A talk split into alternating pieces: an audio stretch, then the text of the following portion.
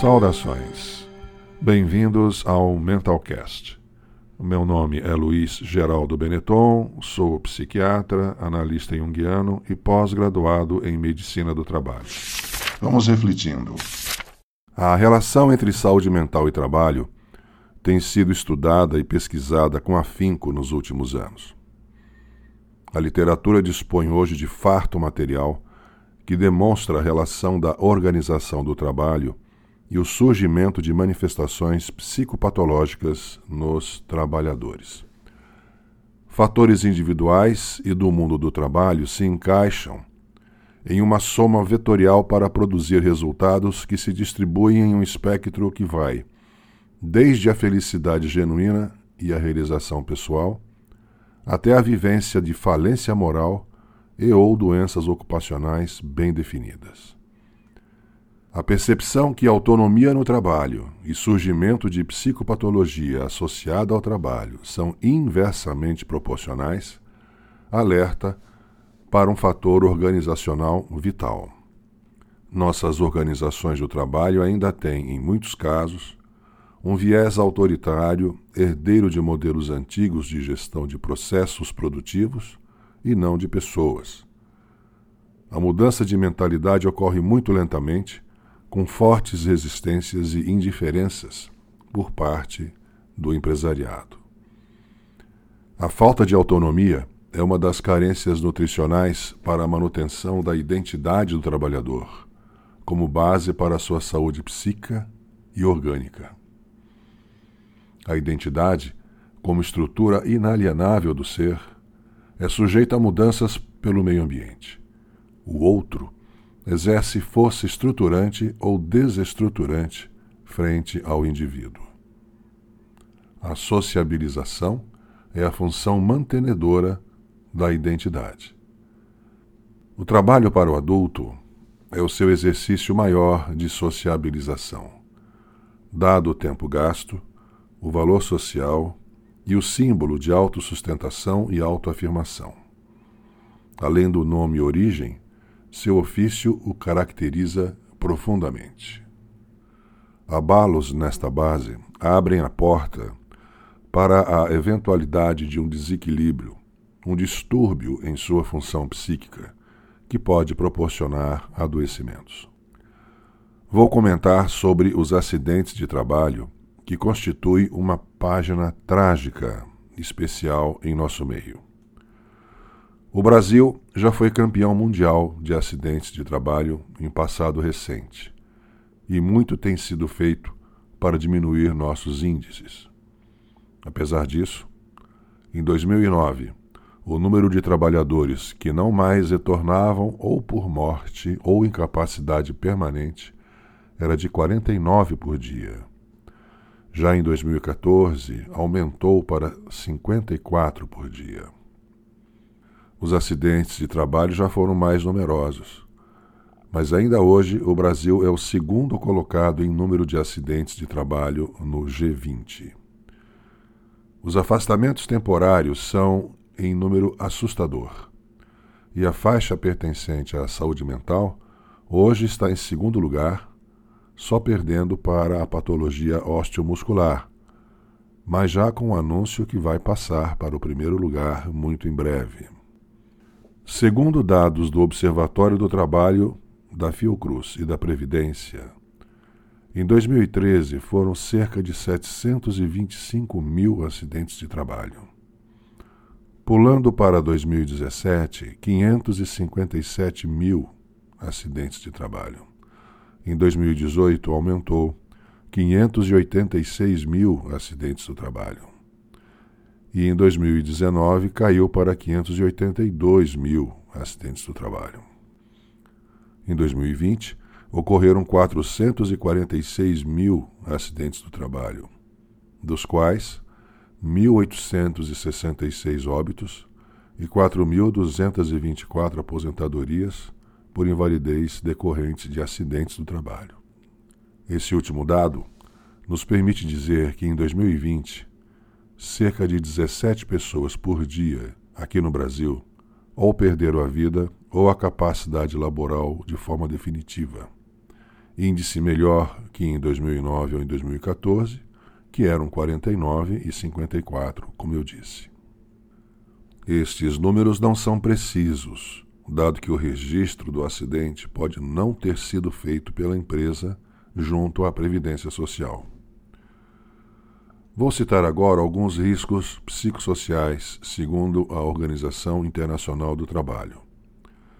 A relação entre acidentes de trabalho e saúde mental passa pela existência destes riscos iminentes ao próprio acidente. Um clima ameaçador, tácito ou não, desgasta emocionalmente o trabalhador, gerando um estresse que facilita a ocorrência do acidente.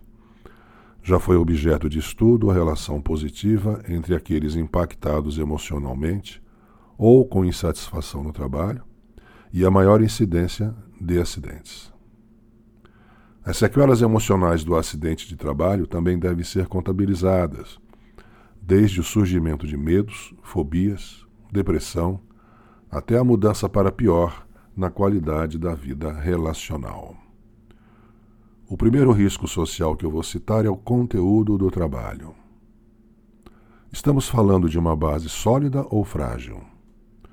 Monotonia, tédio, trabalho fragmentado, sem sentido, são elementos de uma base frágil, que, pela incerteza e insegurança a ele associados, resultam em sofrimento emocional, tipo depressão, ansiedade e frustrações. Estudos já associam também com droga-adição queixas psicossomáticas e absenteísmo. Segundo risco psicossocial, a sobrecarga do trabalho. É o pecado organizacional mais comum, pela frequência que ocorre, piorado pelo vendaval antiético que a pandemia e a quarentena provocaram. Medo, insegurança e competitividade selvagem resultam em uma vivência de urgência alicerçada pela instantaneidade da informação que vem do computador, mas não do cérebro humano. O trabalho dobrou, o tempo encurtou e o ser humano trincou. A epidemia que ocorreu paralela à pandemia foi de estresse, burnout e pânico. As sequelas são fobias e quadros de estresse pós-traumático. O tempo do ser humano nunca foi e nunca será um tempo de máquina. A organização do trabalho precisa aprender essa visão. O trabalho deve ser feito respeitando a humanidade do ser. Androides fazem companhia a Papai Noel e a Fadinha dos Dentes. Só existem na imaginação. Na realidade, o trabalho esgotado dá um gasto humano e financeiro à empresa. Não tem mais sentido insistir nessa visão. Terceiro risco psicossocial é a jornada de trabalho. O número de horas excessivas em um mesmo dia, com intervalos insuficientes, que não dão folga emocional, seguido de uma rotina mecanizada, quer frente às máquinas do chão de fábrica, quer frente aos computadores nos escritórios, somado a um regime de toque de caixa, suspense no ar, consomem o emocional da pessoa tempos além da capacidade do trabalhador ultrapassam sua tolerância biopsíquica e o torna vulnerável a afecções mentais. alternância de turnos também estão nessa lista e, em geral, causam distúrbios do sono, que abrem portas para desequilíbrios emocionais. Quarto risco: aspectos ergonômicos. A falta de planejamento dos espaços de trabalho iluminação inadequada, ruídos acima do suportável, ausência de equipamentos de proteção individual e coletiva, produzem fadiga, ansiedade, irritabilidade e o que mais estiver insistado na psique do indivíduo e que é despertado pelo ambiente desajustado.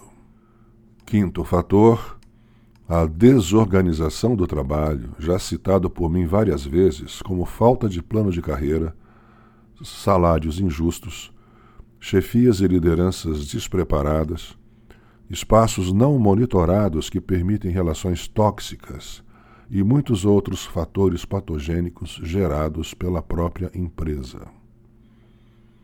Sexto, assédio moral que também será apresentado em dois episódios em breve. É o segundo maior pecado organizacional em frequência. E este não tem justificativa de fatores externos. O assédio moral, sexual e existencial são um atestado do descuido da organização do trabalho em prevenir toxicidades oriundas das famílias disfuncionais que geram assediadores.